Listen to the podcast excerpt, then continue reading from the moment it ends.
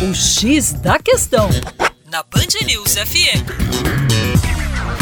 Olá, ouvinte Band News, como vai? Tudo jóia? Com você, o Juninho Lopes, do coletivo Terra Negra, para fazer uma abordagem sobre o sistema de plantio direto.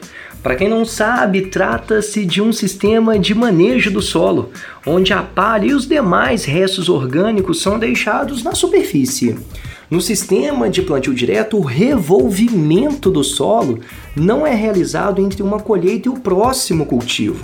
Ou seja, as operações de preparo do solo, como a conhecida aragem, são eliminadas do processo de produção, mantendo a palhada, a matéria orgânica intacta sobre o solo antes e depois do plantio.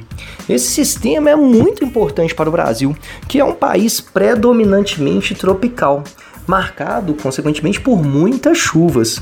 Como a pluviosidade é muito grande, a atividade erosiva tende a ser muito grande.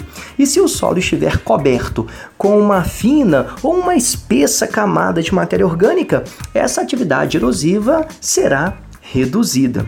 No entanto, mesmo com este conhecimento, o desenvolvimento e a adoção do plantio direto no Brasil foram bem tardios. Ocorreram por volta aí de 1970 e teve expansão só na década de 90.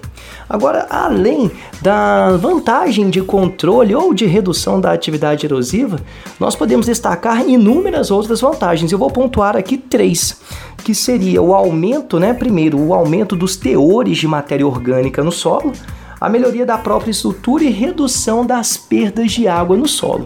É isso aí, para mais é uma passadinha na nossa página lá, educaçãoforadacaixa.com. Um grande abraço e até logo!